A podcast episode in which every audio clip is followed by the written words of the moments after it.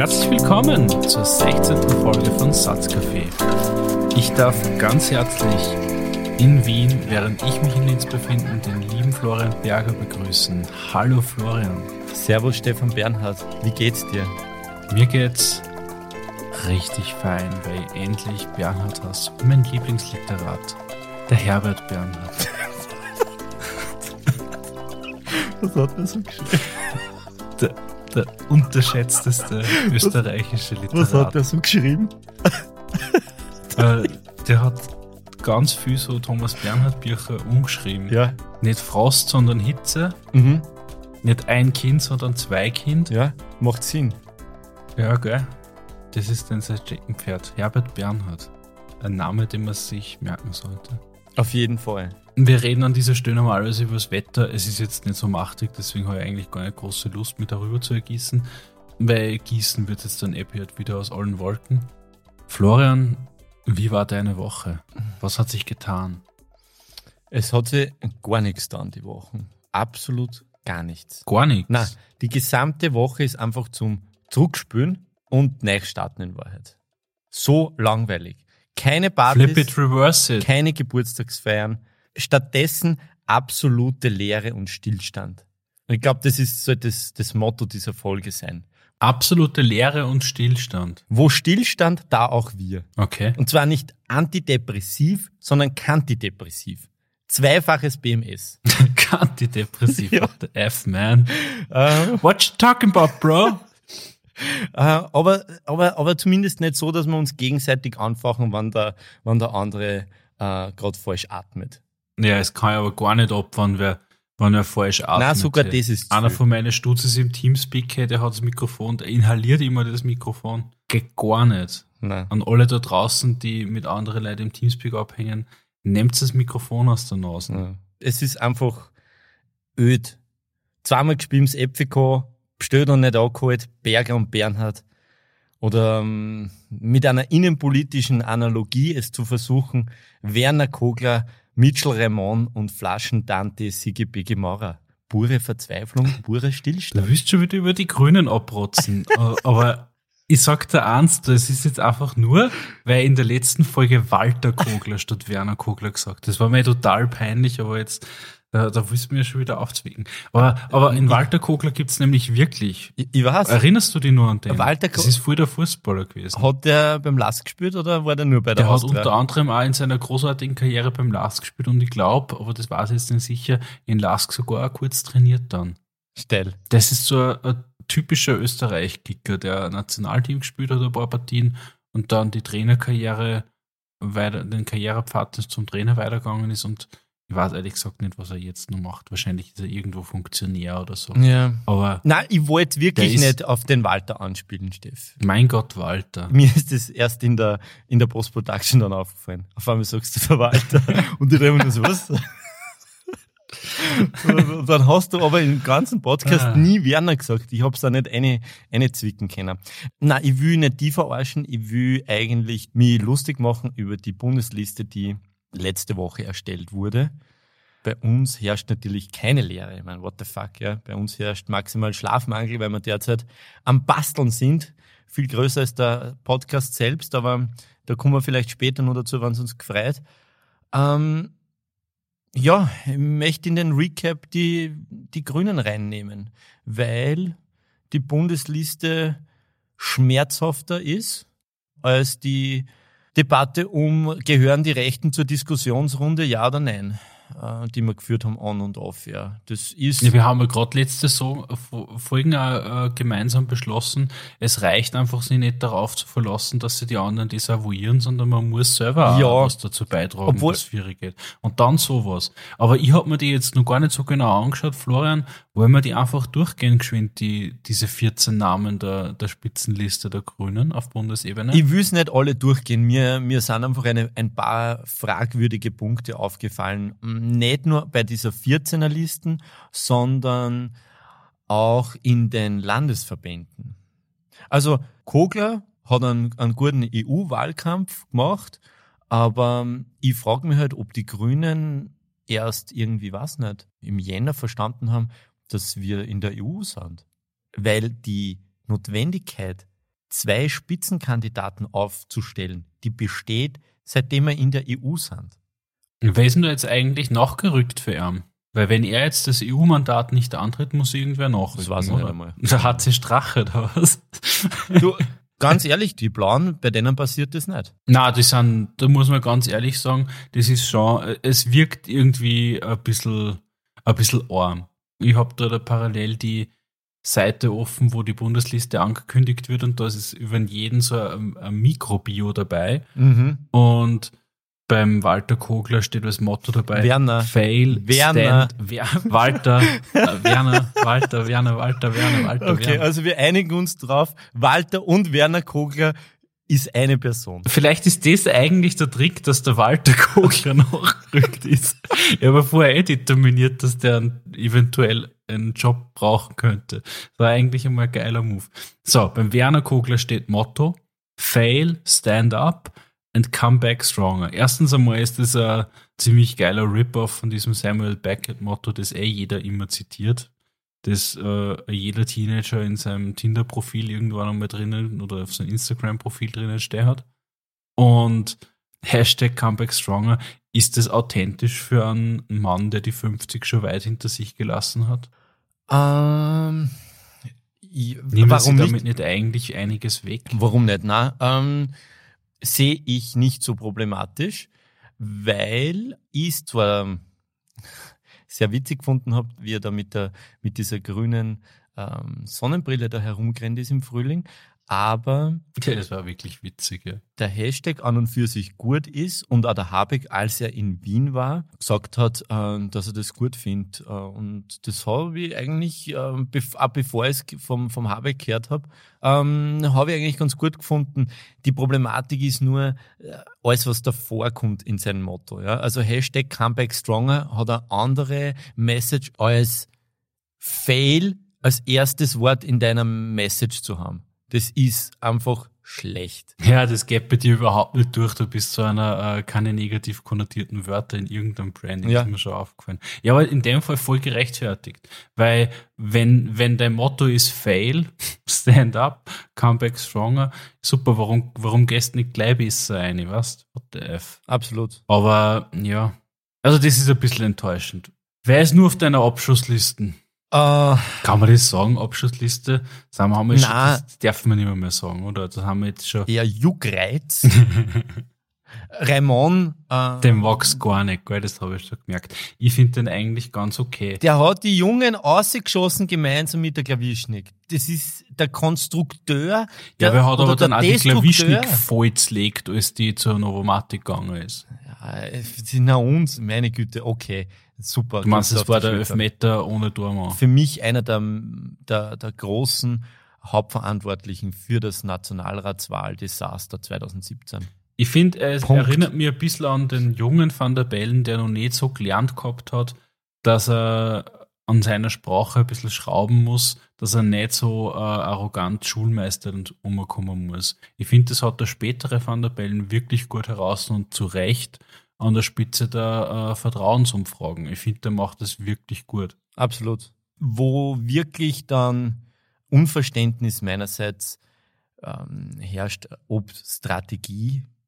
Astrid Rössler in Salzburg hat 2018 10,9 Prozent Minus eingefahren. Das sind 30.000 Stimmen. Es ist arg, ja. Wie sich diese Person halten kann, ist mir ein Rätsel. Ja, ist das, ist das Nibelungentreue oder was ist das? Ich habe keine Ahnung. Deswegen reden wir ja drüber und deswegen stellen wir Fragen und präsentieren Zahlen, damit jeder sie aufs Hirn klatscht, während er den Podcast hört.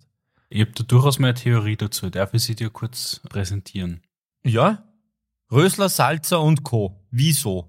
Mein Eindruck ist, dass bei den Grünen, dieser, bei dieser Schmach bei der letzten Nationalratswahl, und so glaube ich, kann man das durchaus betiteln, ohne da zu überdramatisieren, insofern kein Soul-Searching stattgefunden hat, als dass man sie nicht an der Basis hinterfragt hat und äh, sie gefragt hat, wie hat es dazu kommen können, sondern vielmehr die Umstände beschuldigt hat und am, am Personal, an den Themen, am Messaging und an der Art und Weise, wie man gerade dem politischen Gegner gegenübertritt oder dem vermeintlichen Gegner gegenübertritt, wenig bis gar nichts geändert hat. Ich werde sehr wahrscheinlich, ich lehne mit aus dem Fenster, die Grünen wählen bei der nächsten Nationalratswahl, weil es halt unterm Strich dann trotzdem immer nur die Partei ist, die mir am nächsten steht. Aber ich würde es sicher nicht mit einer, mit einem ausschließlich positiven Gefühl tun, weil ich eben genau diese, diese Sorge in mir trage, dass es da schon einige Versäumnisse gibt, wenn es darum geht, die Basis neu aufzustellen. Und ich finde, genau das hätte passieren müssen.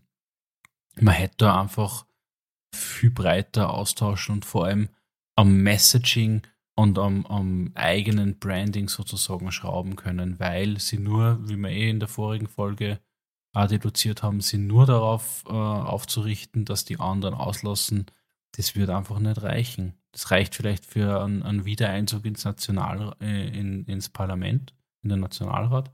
Aber das eigentliche Ziel muss für eine grüne Bewegung sein, die sie ernst nimmt, dass an einer Regierung mitwirken können. Punkt.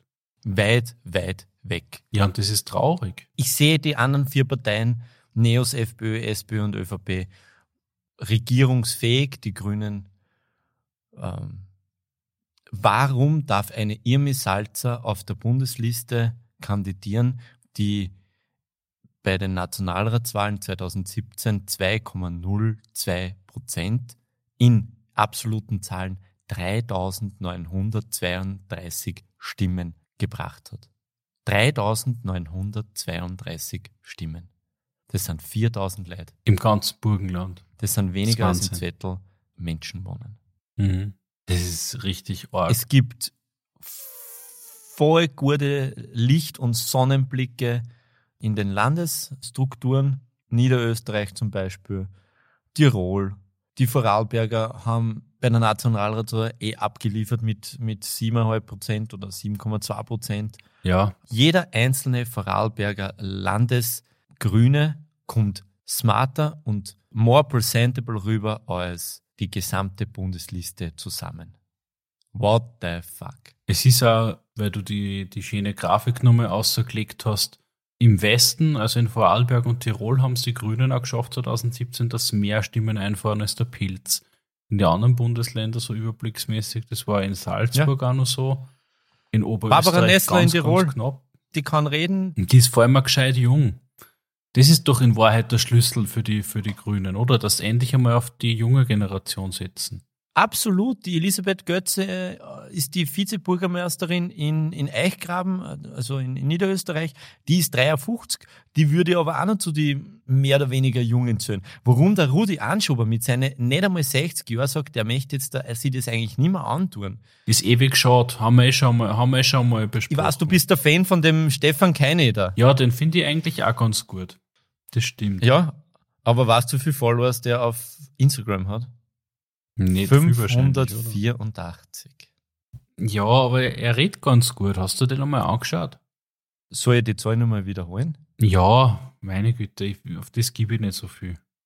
Okay, aber du weißt schon, was für Thema wir als nächstes haben. Ja, das weiß ich auch, aber äh, ich glaube, dass die Grünen in der jungen Demografie gar nicht so äh, sehr punkten müssen. Mehr zum Holen gibt es da tatsächlich von's, vom, vom bürgerlichen Eck abgraben.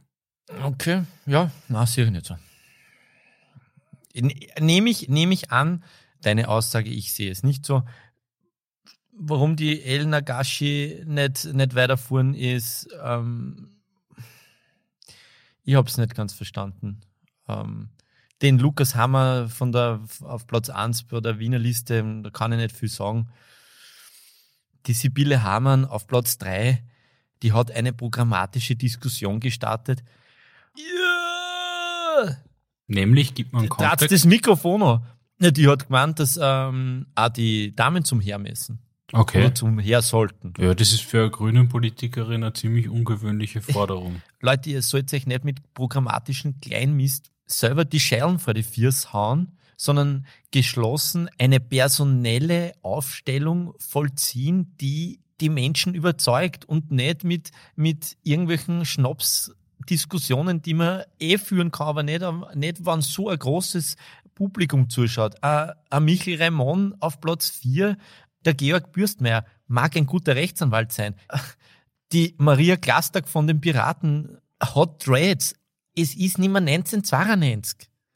Ich, ich check euch nicht. Ich hab's nicht verstanden. Wir machen uns lustig über die, die Pamela Joy und dann knallen die Grünen eine derartige Bundesliste raus. Und genau das ich ist, äh, da müssten es einfach im bürgerlichen Eck ein wenig mehr wildern. Die müssten Leute wie dich, die äh, rechtsextrem bis rechtskonservativ einordnen würde, äh, einfach irgendwie abholen.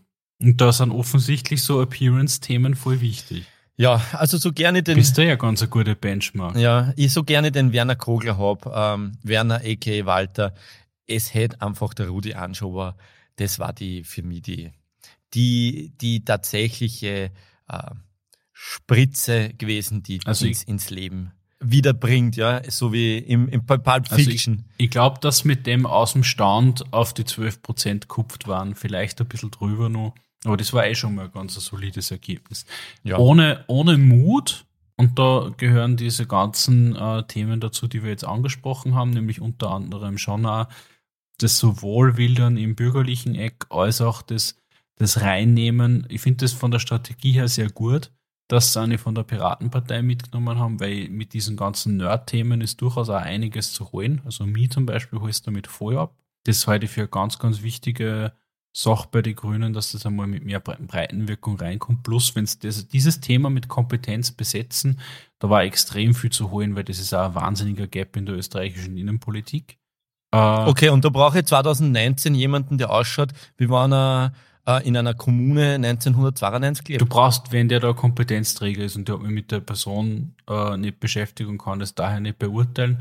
Aber I don't give a fuck. es ist auf jeden Fall wichtig, dass du sagst, äh, es resoniert mit dir auf dieser optischen Ebene nicht, weil auch das ist Teil des Politzirkus. Da braucht man nur noch Amerika rüberschauen.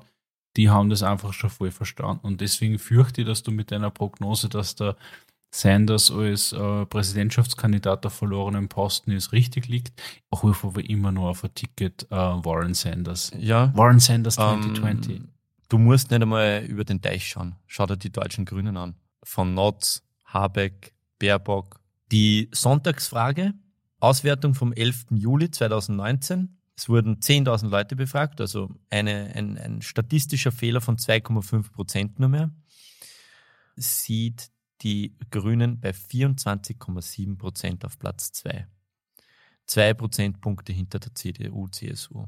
Bei den ganz Jungen 34 Prozent, 30 bis 39, 27, 40, 49, 25 Prozent, 50, 64, 25,9. Sie haben nur, unter Anführungszeichen, nur 17,9 Prozent Zustimmung bei den 65-Jährigen und älter. Und die vertreten ihre Themen mit Kante und sie gehen auf die Umweltschutzthemen. Du musst nicht das Rad neu erfinden. Macht's doch einfach nur mit glaubwürdigen Personen Wahlkampf. Ah. Ich glaube, bevor ihr da jetzt da zum Plären fangt, sollte man das Thema wechseln. Oder willst du noch dazu was sagen? Ich denke, dass es nicht so toll wird im Herbst, wie es sein könnte. Aber jeder ist seines eigenen Glückes Schmied. Nicht wahr? Wir müssen uns ja auch der Kritik aussetzen, dass wir uns beide äh, nicht engagiert haben. Also haben wir auch unseren mm, Beitrag nicht ja. geleistet. Wir machen lieber. Wir sitzen lieber auf die billigen Plätze und schießen ein wenig. Wir machen lieber einen Podcast und reden drüber. Ist auch okay. Genau. Ja, wir haben ein sehr schönes zweites Thema. Du hast mir nämlich, wie du das so gern machst, ich bin da sehr dankbar dafür, immer wieder thematische Anreize geschickt und einer, der bei mir sehr heftig resoniert hat, war ein Beitrag vom Horizont Podcast, ein unverschämt gutes deutsches, irgendwie doch Konkurrenzprodukt. Also da müssen wir ein wenig aufpassen, aber in der Konkurrenz kann man sich ja reiben und wachsen. Beziehungsweise ist unsere Aspiration dort, uns als Konkurrenten zu positionieren, weil noch sind wir ja nicht ganz dort. Und im Horizont Podcast gibt es eine Folge, in dem Charles Barr zu Gast war. Charles Barr ist äh, mir davor kein Begriff gewesen, äh, dürfte aber einiges an, an Medienerfahrung schon gesammelt haben in den letzten zwei Jahren. Das ist ein 16 Jahre alter junger Mann, der mhm. vor zwei Jahren, also mit 14, eine Marketingagentur gegründet hat, genannt Tube Connect, die sich darauf spezialisiert hat, Marken äh, mit Vertretern der Generation C, also nach seiner Definition sind das 9- bis 22-Jährige, mit Marken in Verbindung zu bringen und denen dabei zu helfen, ihre Inhalte, ihre Werbung und ihre Produkte letztlich auch so zu positionieren, dass sie für diese Generation empfänglich werden und attraktiv werden. Und der hat super smarte Sachen gesagt in dem, äh, in dem Podcast. ja, es war, es war, ja, ja. Äh, die ersten 20 Minuten haben wir ein bisschen angeödet, weil da ging es halt äh, um, was sagen deine Lehrer und was sagen deine Mitschüler dazu. Ja, das Aber war halt ein bisschen so das für die Eltern, für die, für die Elterngeneration, die, die hat man da ein bisschen aufwärmen müssen. Und dann hat er losgelegt, oder? Bist du wahnsinnig. Dann hat der, der Charles, Charles Barr losgelegt und hat da einen Satz nach dem anderen rausgefeuert. Es war, ja, ich, ich war mit offenem Mund habe ich dir noch den Link geschickt.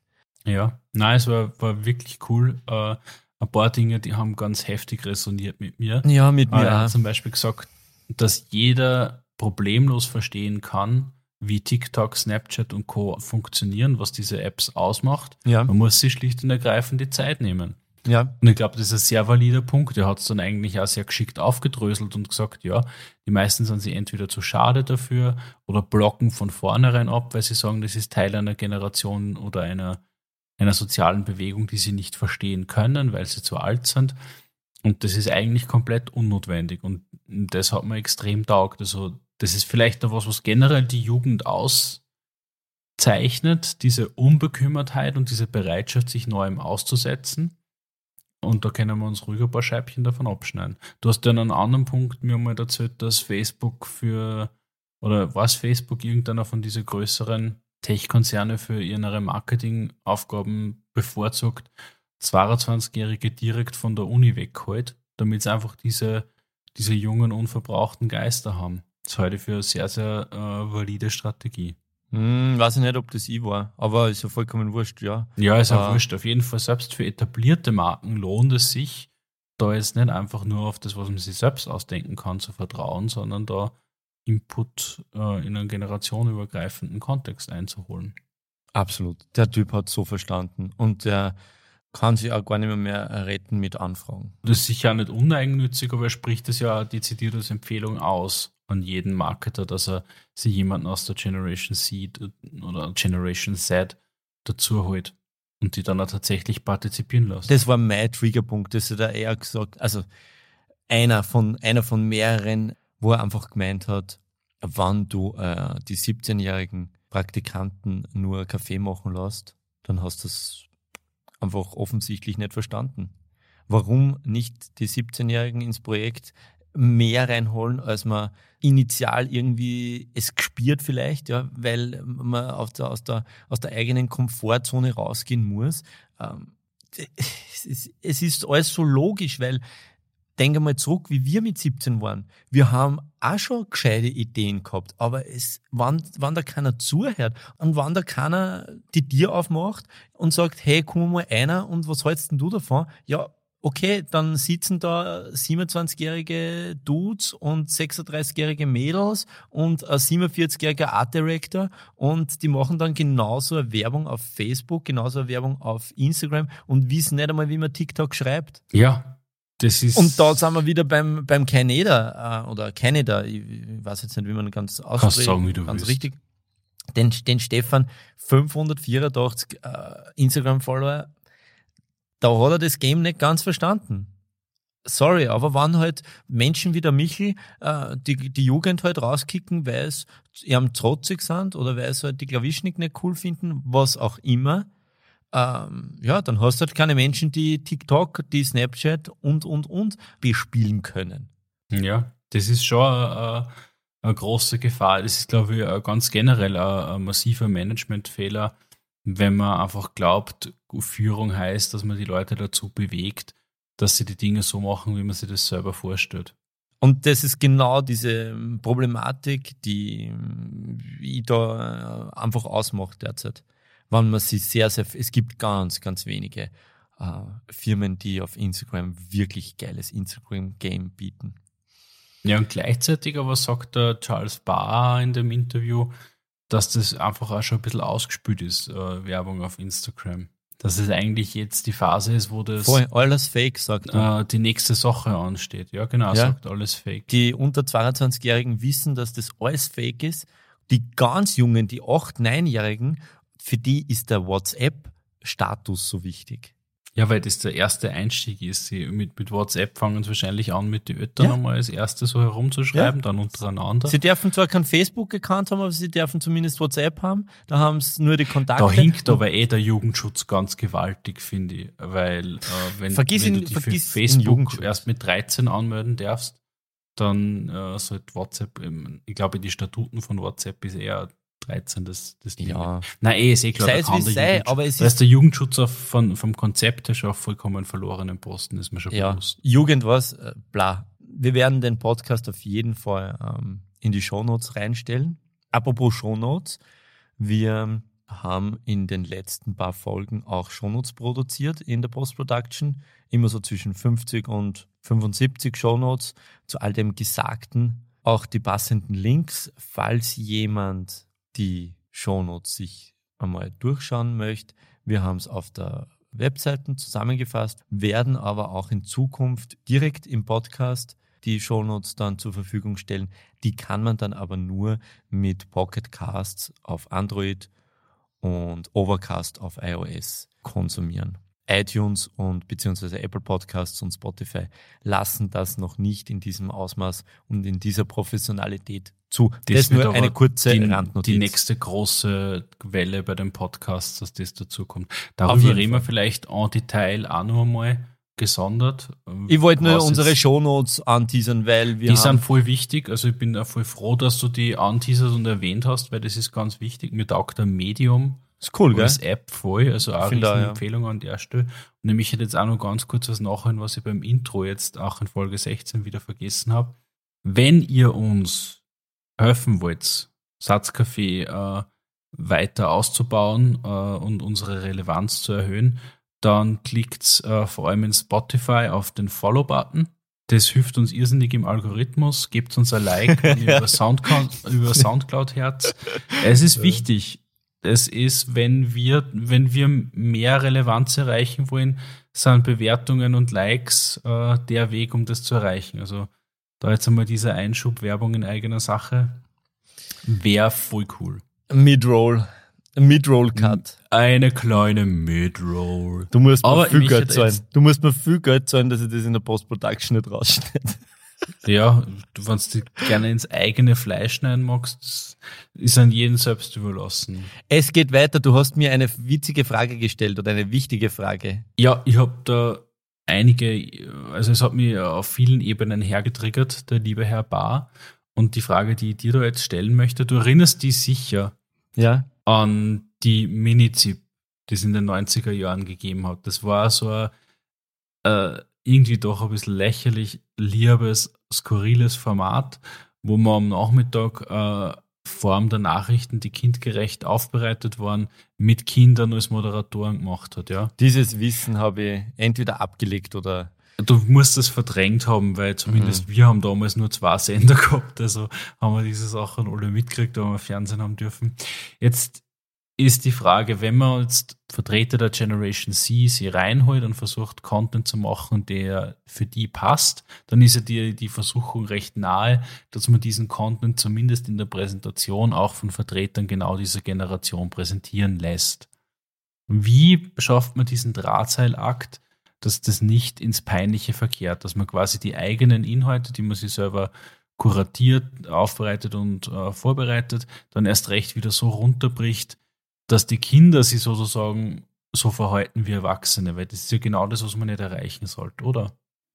indem man einfach die Kinder fragt, wie sie es gern haben. Ich kann da die Frage nicht beantworten, wie es die Kinder gern hätten.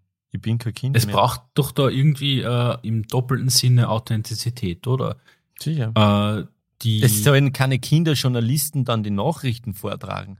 Das ist äh, kontraproduktiv. Ich glaube sehr wohl, dass die, die Kids von heute, egal ob es jetzt ein neunjähriges Dirndl ist oder ein 14-jähriger Pubertierender, eine ähm, authentisch wirkende Autoritätsperson wird Anklang finden. Aber das Medium und die Aufbereitung wird nicht ein 55 Jahre alter Dude bestimmen können. Das geht einfach nicht. Das ist nicht logisch. Und das passiert aber. Wir messen einfach, und das sagt der Charles Barr, den Menschen zuhören, die die Endkonsumenten sind.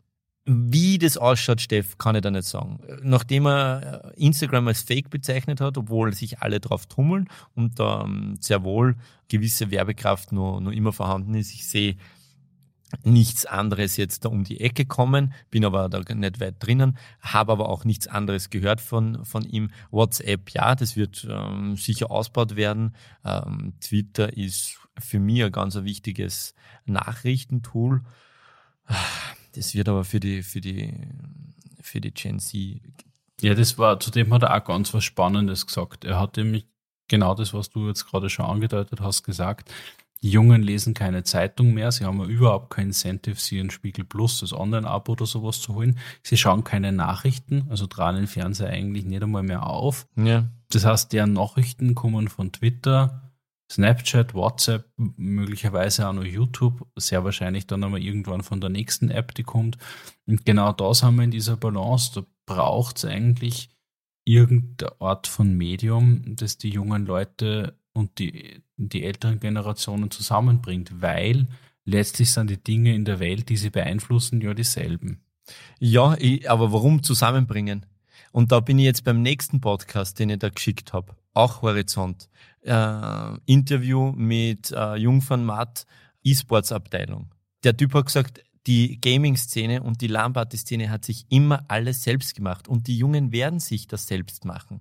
Sie brauchen uns nicht mehr. mehr. Voll, sie haben das selbst gemacht, aber sie waren auch immer inklusiv dabei. Ja, ich aber es kann mich an keine. LAN-Party erinnern, wo wir irgendwie gesagt haben zu einem Typen, der halt öder war, na, die nehmen wir nicht mit. Ja, aber das Oder nicht freundlich waren zu den Eltern, die uns geführt haben. Ja, Oder nicht ja, ja, ja, waren ja, ja, dem aber bei dem wir uns eingemietet Nein, haben. eh nicht. Also- aber, aber es ist nicht auf unserer Agenda gewesen, dass wir die Best Buddies mit diesen Typen werden. Es hat uns voll taugt, dass die Typen überhaupt mit uns reden. Aber ich glaube nicht, dass es einen großen Mehrwert für die Jungen gibt, dass sie etwas finden und erfinden, das die Alten inkludiert. Scheiß auf die Alten. Was, die, sollen eher lineares Fernsehen konsumieren. Da möchte ich dir äh, eine kleine Geschichte vom kleinen Stefan erzählen. Ja? Äh, ich war ja mit 14 dann, du erinnerst dich damals äh, sicher nur an die Down Under Lands, werden da schon noch was gesagt, wenn In St. Pölten. waren die. ja. Ja, ja. Und da war ich als ziemlich jung, also ich glaube 14 oder halt gerade halt 15 dort. Ja, ja. Und Evia. ja, eh, da wär, sind wir uns eh unbekannterweise wahrscheinlich schon begegnet. Mhm, voll. Und war ein ziemlich cooles Event, da super organisiert, habe ich gefunden damals. Super und organisiert. da war dann einmal ein Kamerateam da bei dem Oberösterreich äh, oder Niederösterreich heute Beitrag bin ich sogar relativ lang drauf. War denn nur irgendwer wo hat. Das ist mir eben als Teenager. Wirklich? Ähm, ja, Hast du den Beitrag noch? Irgendwo auf einer alten Festplatte konnte ich den Ah, sicher okay. ausgraben, ja. Aber äh, da, da war ich da und da war auch die, die Lise Brockhop da, die ja inzwischen schon verstorbene, damals Ja. glaube ich Landeshauptfrau oder so. Mhm. Oder, oder ja. St- Stadträtin von St. Pölten oder in irgendeiner öffentlichen Funktion war sie eben da. Und das ist mir nur in Erinnerung, die hat da halt so, so eine richtige Ansprache jetzt nicht gegeben, aber sie hat halt dann auch vor die Kameras und vor, vor ein paar, die halt aufgestanden sind und sich hingestellt haben. Rede kann man nicht sagen, aber halt so ein bisschen geredet dazu und, und dazu, wie sie das so findet. Und ich weiß noch, das ist mir damals noch in Erinnerung, also von damals noch in Erinnerung, die hat das wirklich verstanden, was, was für uns junge Burschen damals den Reiz ausgemacht hat. Die hat überhaupt keine Ahnung gehabt, was für Spiele wir spielen. Das war auch komplett wurscht. Die hat auch keine Ahnung gehabt, was damals ja, ich meine, da reden wir von, was war das? Hm, 2001 oder so. Überhaupt keine Ahnung davon gehabt, was jetzt halt E-Sports wirklich heißt und wie das funktioniert mit Netzwerk und so. Aber sie hat verstanden, dass das wir bei den Vereinen ist, dass wir da zusammenkommen, äh, sozial sind, uns, uns im Wettkampf messen, dass wir das ernst nehmen, dass wir da die, diese Spiele auch trainieren. Und hat da, die war ja auch, äh, die ist ja sogar Olympionikin gewesen, Voll, ja. die hat das einfach verstanden, was das macht mit dir als junger Mensch und hat das voll authentisch angesprochen und gesagt, hey, sie sieht das, sie wünscht uns toll, toll, toll für den Wettkampf, sie findet das super, dass wir da äh, mit so einem Fleiß und so einer Gemeinschaft auftreten. Das hat mir damals schon irgendwie imponiert trotzdem. Also auf einer persönlichen Ebene. Ich habe gleichzeitig halt irgendwie auch, naja, recht cool war das nicht, dass die, dass die Alte da war, sozusagen im, in der einen Seite vom Hirn, und die andere Seite vom Hirn war, hey, die versteht das wenigstens. Das ist eine ehemalige Spitzensportlerin und die versteht, warum wir da sind. Und das hat mir irgendwie äh, Wirklich damals war, Das war mir ja, nie wichtig. Wir haben unsere eigene LAN-Party gemacht für 100 Leute mit 15,5 und haben einen fetten Furz draufgeben, was irgendwer in Zettel über diese LAN-Party denkt. Ja, da geht es aber weniger um die, um die LAN-Party als solche, sondern einfach darum, dass sie versteht, dass da um, um Wettkampf geht, um diesen Competition-Aspekt. Aufgrund der Tatsache, dass die, dass die Wertschätzung nicht einmal in der Klasse stattgefunden hat und zu spüren war, äh, habe ich die Wertschätzung schon gar nicht bei ödere Menschen gesucht. Aber ich verstehe, Nein, was du meinst. Das, weil das, ja das Spannende an dem Moment, ich habe sie nicht gesucht, keiner in dem Raum hat sie gesucht, aber sie hat, ob das sie hat ihre Fähigkeit ja, ja, war, sie hat die hat einfach gespürt, was da im Äther ist und hat damit geklickt. Ob sie das intuitiv gemacht hat oder ob sie das aufgrund eines Briefings vor einem ihrer, ihrer Mitarbeiter Wahrscheinlich gemacht nicht. hat, weiß die, ich ja nicht. Die waren eh, die, die, die, die, der, der Ehemann als, als äh, ich glaube, Handballtrainer von, von Damenmannschaften, das ist eine sehr äh, ähm, Wettbewerbsfamilie wahrscheinlich. Sehr ich glaube auch, dass sie das einfach wirklich gespürt hat. Flashte das dann einfach, dass halt ähm, das auf der Ebene dann dieser, dieser Reiz und diese Schwingung, die, die diese Competitive Mode, die hat das wahrscheinlich einfach gespürt. Ey, wow, da gibt es einfach einen Competitive Mode in dem Raum, äh, mit dem ich connecten kann, egal wie alt man ist. Ähm, ja, sozusagen, ja. Die, sind, die sind nicht nur zur Gaudi da. Ja. Aber wie gesagt, alles andere heute halte ich für wenig sinnvoll, sich der, der älteren Generation anzudienen. Äh, macht seine, euch einen eigenen Scheiße, wird zu, zu 100% erfolgreich sein und die Alten werden das dann nutzen. Ich glaube, das Voll, ist. Aber im Gesellschaft absolut 100% d'accord. Äh, ich finde nur die Geschichte, äh, ohne da jetzt moralisieren zu wollen, aber als 32-jährigen Stefan gefällt mir an der Geschichte dieser Moment des Vereinenden zwischen Menschen, wo da doch so viele Jahre dazwischen liegen, weil ich glaube, als Gesellschaft braucht man einfach genau diese einenden Momente. Absolut. Wo Enkelkind und Urgroßvater irgendwas Gemeinsames finden, wo Vater und Sohn, Mutter und Tochter, wo, wo auch immer, über irgendwas Gemeinsames connecten. Das ist, glaube ich, ganz ein zentrales Element dieser Gesellschaft tragt.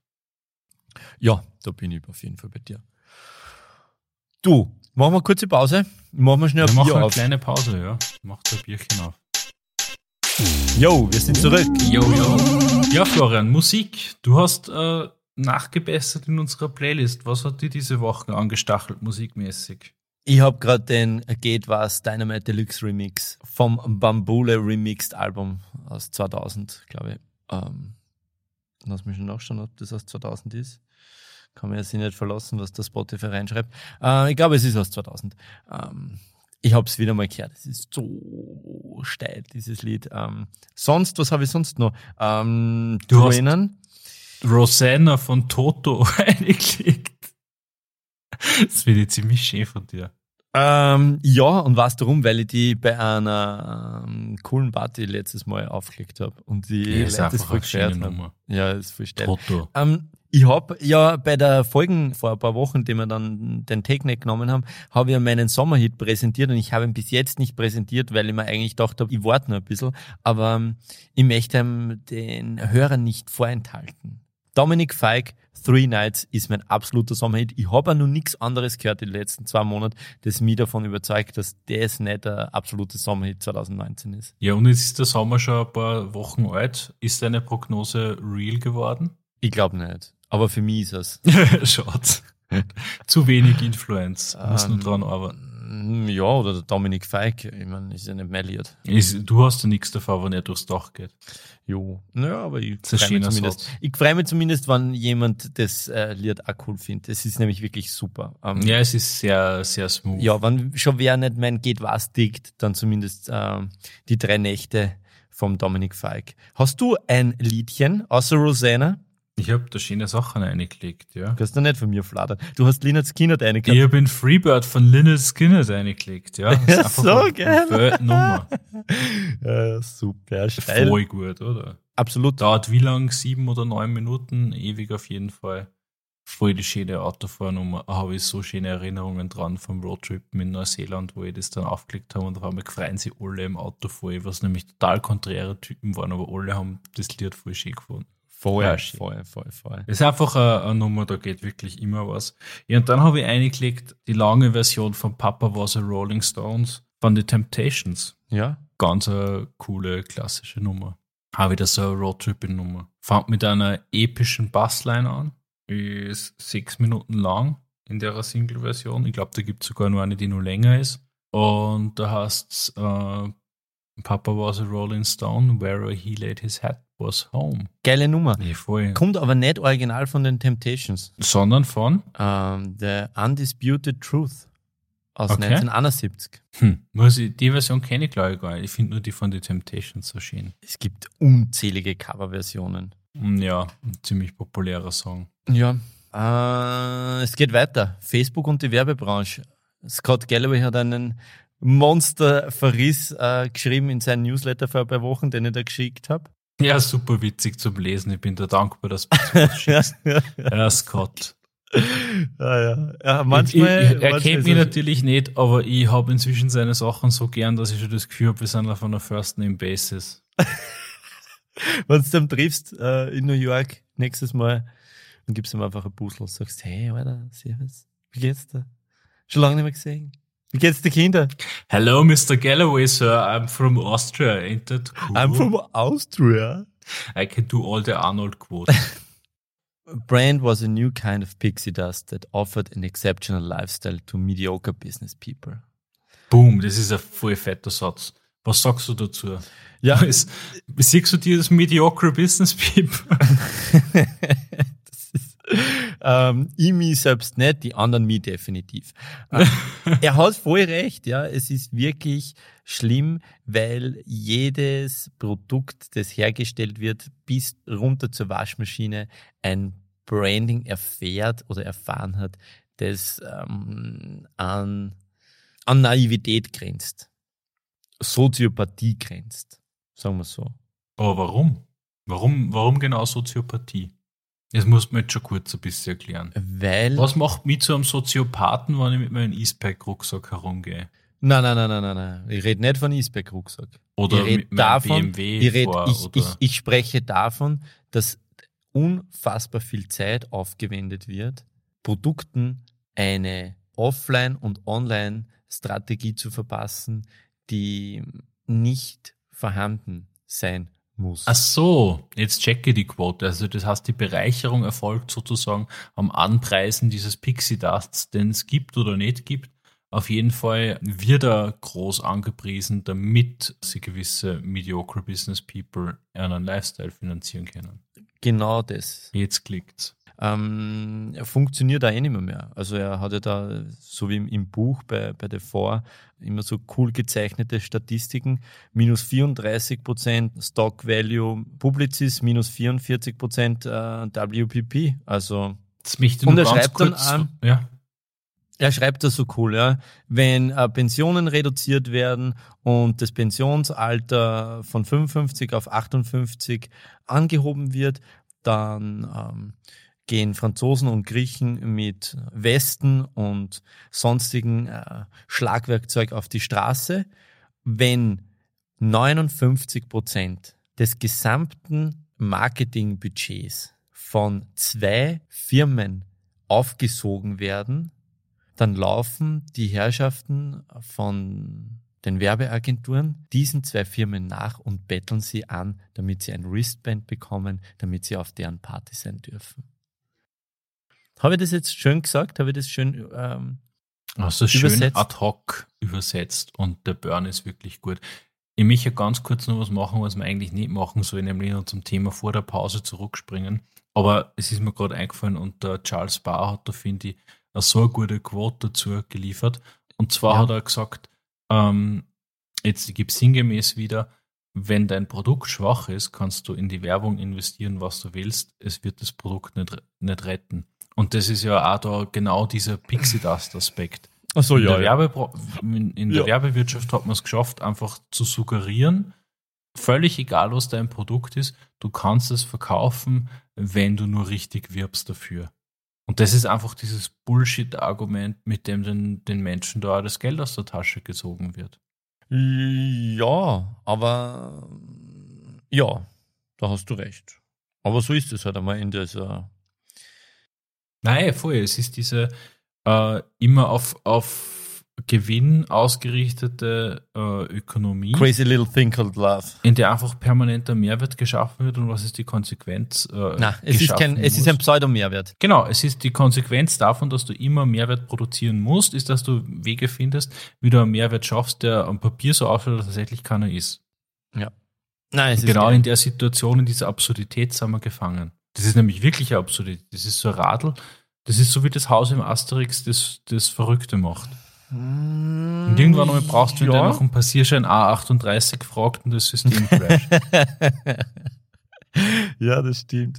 Nachdem ich mich aber nicht dieser Industrie äh, hinzuzähle, ähm, schaue ich das von ganz weit weg äh, an, wie die da vergenusszwergelt werden von Facebook und Google. Äh, ku- kurz nur zu dem Dings, äh, die minus 34 und minus 44 Prozent Stock-Performance sind von Juni 2014 bis äh, Juni 2019. Also innerhalb von fünf Jahren haben die ein Drittel und fast die Hälfte an Wert verloren. Während Facebook Facebook, hat 168 Prozent. ja, Wahnsinn. Ich hätte nicht geglaubt, dass die Facebook-Aktie so anschiebt. Das ist ja Wahnsinn. und die wird nur mal anschirmen. Facebook wird, das ist das, was der Scott Galloway auch prognostiziert hat. Man soll jetzt Alphabet, äh, Facebook und Amazon kaufen, mh, bevor es spargelt werden und dann nur weiter aufgehen. Ja, arge These. ich habe immer nur so Spiel- und, und Fake-Portfolios und es ist völlig arg, was, was mein Tech-Portfolio gemacht hat seit äh, März 2018. Plus, ich glaube, 43 Prozent oder so. Also Disney, Netflix, Microsoft, Aktien sind da drinnen. Es ist, ja. Na, Wahnsinn, Wahnsinn. Aber wir haben ja im Facebook-Dunstkreis nur einen kleinen weiteren Artikel, der dir äh, sehr am Herzen liegt. Du kennst dich da mehr aus. Das war, äh, war das ein, Wire-Artikel? Was war das? Das ist ein Artikel, der mir schon länger in der Magengrube liegt, sozusagen. Er ist auch alles andere als klar. Also es ist, glaube ich, fast, ich habe fast eine Dreiviertelstunde dran gelesen, glaube ich. Wobei ich da am Bildschirm gerade nicht das schnellste Lesetempo habe. Trägt den heftigen und treffenden Titel Bodies in Seats, ist äh, auf The Verge publiziert Ah, auf von Verge, sorry. Casey Newton Ja. und lasst sie in der Gänze ohne irgendeine Subscription lesen online. Und da geht's um die über Outsourcing-Firmen beschäftigten Content-Moderatoren, jetzt spezifisch bei Facebook. Also man muss sich das so vorstellen, das sind die Leute, die die ganzen geflaggten Videos und Bilder auf Facebook anschauen, nachdem sie geflaggt worden sind und dann entscheiden, ob es gelöscht werden sollen, ob die Polizei, also die Exekutive, eingeschaltet werden soll, weil da so arge Straftaten gesehen werden. Und das, also die müssen sich den ganzen Tag Fuck. kranken Scheiß anschauen. Der beschissenste Job dieser Welt. Ja, ich habe, als ich voriges Jahr in Lissabon war, zufällig einen kennengelernt, der dort ist, äh, weil Portugal ja, gerade jetzt insbesondere Lissabon ist ja riesige Outsourcing-Bude in, in Europa. Und ich habe dort wen kennengelernt, der dort als Content Moderator arbeitet für äh, also eine Subcontractor-Firma von Facebook. Und das war total witzig, weil wir haben halt irgendwie so den, ich habe das nicht gewusst und wir haben halt dann irgendwie ist das Gespräch so gekommen auf, was ist jetzt in unserer aktuellen Gesellschaft der beschissenste Job, den du machen kannst. Und ich habe halt dann gesagt, ja, Content Moderator bei Facebook, Twitter und so. Und dann haben wir eigentlich den ganzen Abend äh, herumgeflaxt, wirklich tiefe Witze gerissen. Und dann sagt er auf einmal so zwischen Tür und Angel, ja, er macht es wirklich. Er ist dort bei der Firma und äh, ist der Content-Moderator und äh, schaut sich den ganzen Tag wirklich arge Sachen an. Shit. Und ja, ich meine, der ist äh, eine gesetzt genug Persönlichkeit gewesen, dass er damit äh, umgehen hat können. Ich glaube, dass sie in, in Lissabon da sehr viel besser betreut werden als deren Kollegen in den USA, weil was in dem Artikel drinnen steht, das ist schon heftig. Also die, das ist halt so, so ein richtiges Beispiel dafür, für die furchtbare Fratze des zahlengestützten Kapitalismus. Die haben alle äh, ganz starke Performance, also ganz harte Performance Requirements. Die müssen eine gewisse Anzahl, ich glaube, es sind so 150 mindestens Pieces of Content reviewen pro Tag. Wer unter die Benchmark äh, fällt, wird verwarnt, dann rausgeschmissen, wenn er zu oft verstößt. Mhm. Sie kriegen pro äh, Payment Cycle fünf Personal-Stunden, also das heißt, sie dürfen einen Gegenwert von fünf Arbeitsstunden krank sein in, der, äh, im, in einem Monat mehr oder weniger. Die sanitären Bedingungen sind anscheinend alles andere als ansprechend dort. Also die Beschreibung der, der Toiletten, so wie sie im Artikel vorkommt, ist schon sehr ungustiös, also sogar schon in geschriebener Form. Ja, also die arbeiten dort halt eigentlich unter ziemlich beschissenen äh, Bedingungen und kriegen sozusagen als Bonus neun Minuten Counseling Session pro Tag, wo sie dann mit einem, mit einem Therapeuten, der vor Ort ist, über das reden können, was sie sehen. Und die, die sehen richtig arge Sachen. Also Mordfälle, Pädophilie, Gewalt gegen Tiere, da ist alles dabei, was du vorstellen kannst oder nicht vorstellen willst. Hm. Das ist Wahnsinn. Also mir ich ist auch, ja. Ich habe irgendwo einmal gelesen, dass die auch an, an Post-Traumatic Stress Disorder dann erleiden. Ja, da genau, das kommt in dem Artikel auch vor. Da ist einer, okay. wird dort gefeatured, auch mit Klarnamen, der eben tatsächlich jetzt auch wegen, wegen PTSD in Behandlung ist. Hm. relativ schwere Medikamente nehmen muss. Ah, das ist so zart, bist du deppert. Das ist monsterzart? Ähm, ja, dieses Counting Monitoring. Ich habe da wenig Meinung dazu, weil das, äh, das wieder so eine typische, also eine typische Reaktion äh, der, der Menschen ist, die Dinge, die so, so schier sind, das Müll entfernen, das schiebst du ganz weit weg, damit es das nicht ranlässt. Ja. Wenn die Menschen wenigstens ordentlich zahlt werden würden. Aber, und es hilft ja auch nichts. 28.000 Dollar im Jahr. Mhm. Dort in, in die USA. Ja, da ist ja schon ausgeredet. Da ist extrem schwer äh, Auskommen finden trotzdem. Und das mit diesem Und du Job, hast also da, äh, und vor allem die, die, die, die Problematik ist ja, man sagt ja dann immer gern salopp, nö, musst du den Job nicht machen. Ja, aber irgendwer muss ja machen. Ja, das ist ja nämlich, das ist ja eigentlich voll die wichtige Aufgabe, weil ich glaube, wir sind uns alle einig, dass der Content äh, zurückgehalten gehört und, und auch, ich meine, wenn es um die Darstellung von wirklichen äh, Straftaten geht, da bin ich schon irgendwie der, der Meinung, man soll, äh, jeder sollte alles sagen dürfen grundsätzlich, wenn wir uns auf der Ebene der Meinungsäußerung befinden, da stehe ich schon dazu. Aber es ist nun mal was anderes, wenn man die, die Taten visualisiert dann, dann präsentiert. Und vor allem, wenn, wenn jemand das sozusagen genötigterweise schauen muss. Also, ja, ja genötigt. Also er wird ja nicht genötigt. Er hat ja ein Arbeitsverhältnis, er ist ja freiwillig Na, ein eh, Arbeitsverhältnis eingegangen, was mir einfach so ähm, stutzig macht oder was ich einfach so uncool finde. Facebook, ich glaube, der Durchschnitts-Facebook-Mitarbeiter verdient 256.000 Dollar im Jahr. Und dieses Content Monitoring ähm, schieben sie dann mit, mit 28.000 Euro ab. Ja, weil sie einfach ganz, ganz viel Manpower dafür brauchen. Das ist ja das Orgel. Das ist ja kein Argument. Nur weil du Manpower brauchst für was, du, wenn du am Bau kannst du ja auch nicht sagen, nur das da, da sparen wir einfach bei der Manpower ein. Ja, das ist halt das Business. So what? Also ich hoffe, dass das da so schnell als möglich irgendwie Algorithmus gesteuert dieses Monitoring übernommen werden kann. Das ist, glaube ich, auch der Grund, warum das jetzt so auf so Low-Paying-Jobs abgebildet wird, weil sie sich irgendwie darauf verlassen, dass das bald durch einen Algorithmus lösen können. Soweit ist er aber auch noch nicht. Aber genau da, da sind wir wieder bei dem, bei dem Thema wie vorher, werden sie genötigt oder nicht. Und egal wie viel sie verdienen, sie sollen zumindest nicht neun Minuten, sondern 90 Minuten pro Tag einen Psychotherapeuten äh, Therapie in Anspruch nehmen können. Ja, was der einer von den Protagonisten da sagt, was er so zermürbt hat, ist, dass er dasselbe Video immer, immer wieder gesehen hat, weil der Algorithmus nicht in der Lage war, das auszudifferenzieren. Und das ist halt irgendwie auch so arg. Da gibt es offensichtlich Leute, die diese Videos immer wieder hochladen und vor dem Hochladen so äh, manipulieren, dass sie beim Algorithmus nicht als Duplicate Content durchgehen, weil wenn der Content offensichtlich dupliziert ist, dann schmeißt dann eh gleich wieder weg. Aber die so ein cranker Shit. auf der Ebene. Das ist ja das. das ist, was, was, für, was für eine Art von, ja, ja. von Motivation Naja. steckt da dahinter? Das sind die gleichen Menschen, die die, die kleinen Kinder oder die kleinen Weltmauze haben. Das ist ein Schlagmensch. Ah, Steff, das war, das war ein, ein hartes Thema zum Schluss. Super zaches Thema. ah. Ja. Und äh, wenn du den ganzen Artikel lest, da, da geht es noch viel weiter. Also, wir werden den Artikel scheren. Äh, ich finde ihn erstens extrem gut geschrieben, zweitens auch sehr lesenswert. Der Typ war ja Der bei der Kara Swisher genau, wollte ich gerade sagen. Der Casey, der Casey war immer im, im Pivot-Podcast, hat einmal in, in Scott, wie er sagen darf, eine Folge lang ersetzt. Ja, Und sehr gut. ja, wie birgt man das jetzt nur mit einer positiven Note runter? Wie schaffen wir dieses Kunststück, Florian? Mm, Wir werden uns was fürs Outro überlegen, was richtig witzig ist. Was Schönes, Witziges fürs Outro. Stefan, herzlichen Dank für diese Ja. Folge. Ah, danke auch dir, lieber Florian, dass du zu so später Stunde noch ausgeharrt hast mit mir. Mache immer gern. Herzlichen Dank fürs Zuhören.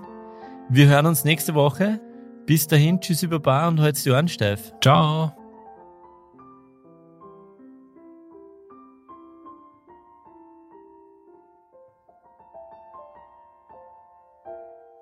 Liebes Tagebuch, ich kann nicht länger schweigen, nicht länger leugnen, wo mein Herz steht.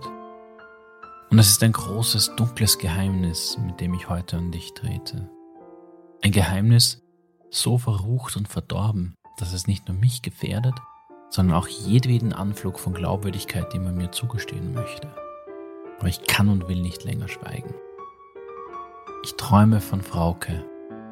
Es sind die heißen, durchschwitzten Träume eines besessen Liebenden, eines erbarmungslos Begehrenden, eines Narren und eines Verrückten, der liebestrunken durch die verruchten Fantasien eines besinnungslosen Teenagers taumelt.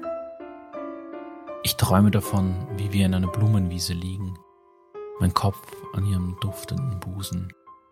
Zärtlich gleitet ihre Hand durch mein blondes Haar. Bitte, sag mir noch einmal, wer die Welt in Händen hält und uns all das Leid beschert. Sie beugt sich vor, ihre zarten Lippen berühren meinen Hals ganz leicht. Sanft wie die Melodie eines gutdeutschen Wanderliedes dringt ihre Stimme an mein Ohr. Die Ostküstenelite, haucht sie. Wir küssen uns innig und lange. Unsere Körper dürsten nacheinander wie die Seelen zweier Verlorener, die sich in der ewigen Einsamkeit der Wüste wiederfinden. Und was passiert mir, liebes Tagebuch? Dem links-linken Krachmacher, über den selbst Gregor Gysi einst sagte, der Junge ist so extrem, da hätte selbst der alte Marx Schiss, den ins Boot zu holen. Und der einst forderte, den bloßen Einsatz von Possessivpronomina unter Strafe zu stellen. Wie, liebes Tagebuch, soll ich mir selbst je wieder vor Augen treten können?